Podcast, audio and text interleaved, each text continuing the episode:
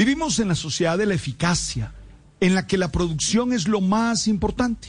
Desde esa perspectiva, se mira con cierto desprecio el ocio, como si siempre tuviéramos que estar en actividades que generen resultado material.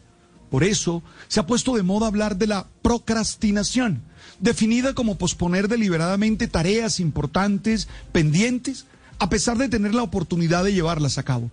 De hecho, varias universidades del mundo han trabajado sobre cómo lograr que las personas no procrastinen tanto.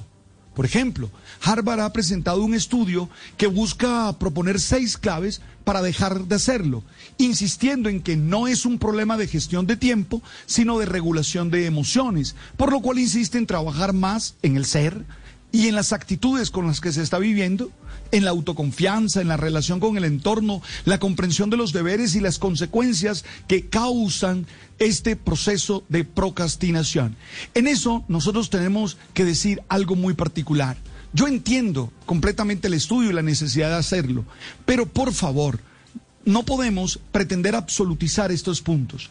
Es necesario que también entendamos que muchas veces nos toca aplazar la respuesta, que no todo tiene que ser contestado de manera inmediata, que debe haber tiempo para el descanso y para la tranquilidad. Eso si queremos vivir emocionalmente sanos.